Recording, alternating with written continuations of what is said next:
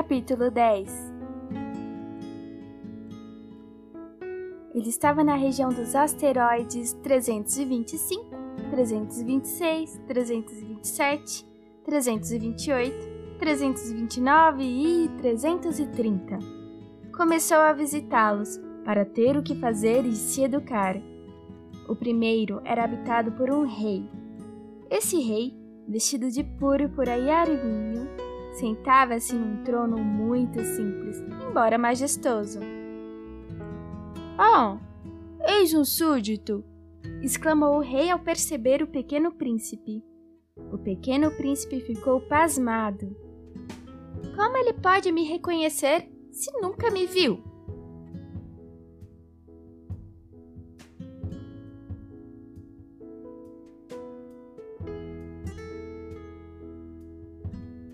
Ele não sabia que, para os reis, o mundo é muito simples.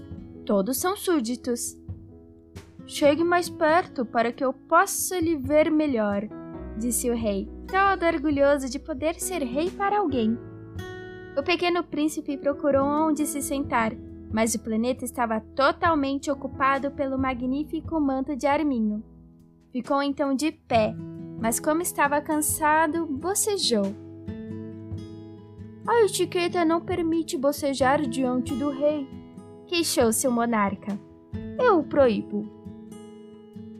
Não consigo evitar, disse o pequeno príncipe, muito confuso. Fiz uma viagem muito longa e não dormi nada. Então, disse o rei, ordeno que você boceje. Há anos que não vejo ninguém bocejar. Os bocejos são para mim uma coisa muito curiosa. Vai, boceje, estou mandando. Tenho vergonha. Não tenho mais vontade, disse o pequeno príncipe, todo envergonhado. Hum, hum, resmungou o rei. Bom, então, então, ordeno que você boceje e também que não boceje. O rei gaguejava um pouco e parecia vexado ele fazia questão que sua autoridade fosse respeitada. Não tolerava desobediência. Era um monarca absoluto, mas como era um rei bom, dava ordens razoáveis. Se eu ordenasse, dizia frequentemente, que um general se transformasse em gaivota e o general não me obedecesse, a culpa não seria do general, seria minha. Posso sentar? perguntou timidamente o pequeno príncipe. Sim, claro. Ordeno que você se sente, respondeu o rei, puxando majestosamente um pedaço de seu manto de arminho. O pequeno príncipe ficou aturdido. O planeta era minúsculo. Sobre quem o rei poderia reinar? Majestade, peço perdão por perguntar, mas Ordeno que me faça perguntas, declarou o rei imediatamente. Majestade, sobre quem o senhor reina? Sobre tudo, respondeu o rei com grande simplicidade. Sobre tudo?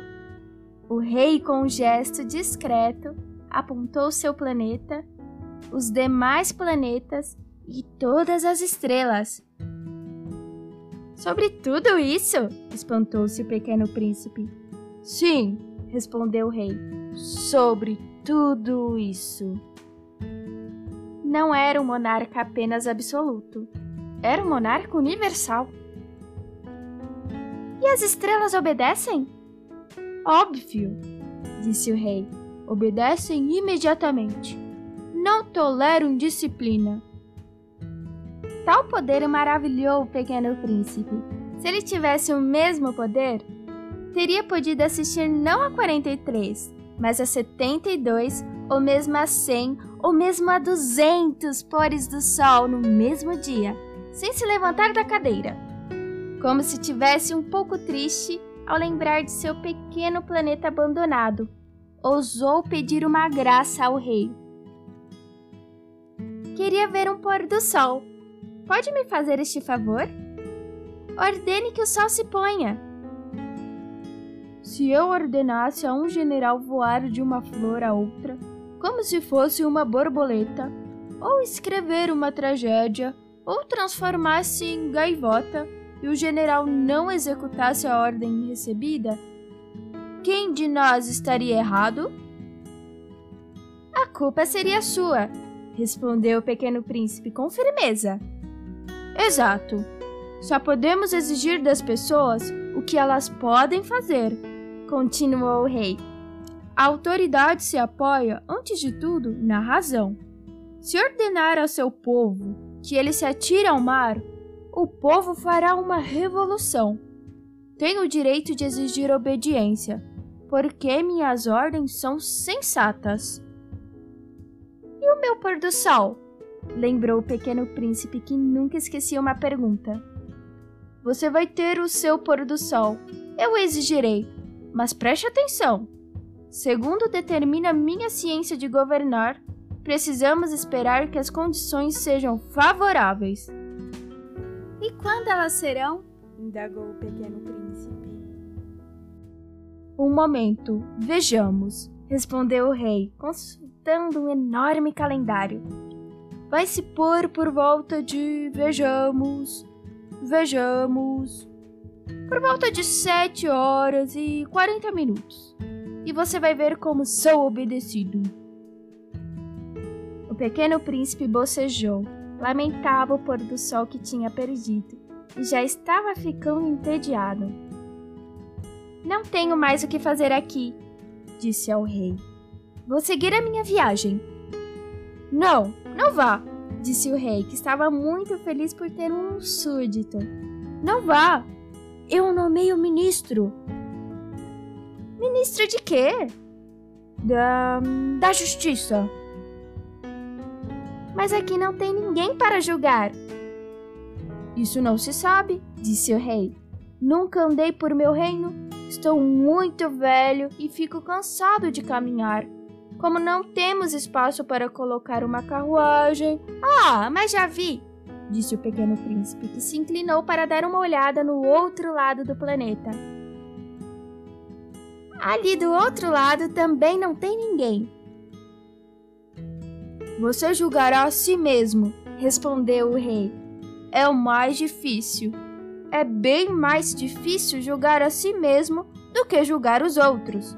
Quem consegue julgar a si mesmo é um verdadeiro sábio. Posso julgar a mim mesmo em qualquer lugar. Não preciso viver aqui. Bem, bem, disse o rei. Creio que há um velho rato em algum lugar deste meu planeta. Eu escuto toda noite. Você pode julgar esse rato. De tempos em tempos você poderá condená-lo à morte, mas em seguida você vai perdoá-lo sempre, para economizá-lo, pois só temos um rato. Assim, a vida dele vai sempre depender de sua justiça. Não gosto de condenar ninguém à morte, disse o pequeno príncipe. Vou embora. Não, disse o rei. Mas o pequeno príncipe, que havia terminado os preparativos, não quis contrariar o velho monarca e disse: Se Vossa Majestade deseja mesmo ser prontamente obedecido, poderá me dar uma ordem sensata. Pode mandar, por exemplo, que eu parta em menos de um minuto. As condições me parecem bem favoráveis. Como o rei não respondeu nada, o pequeno príncipe hesitou um pouco, suspirou e partiu. Eu nomeio você meu embaixador, apressou-se a gritar o rei. Tinha um ar de grande autoridade. Como os adultos são estranhos, refletiu o pequeno príncipe outra vez.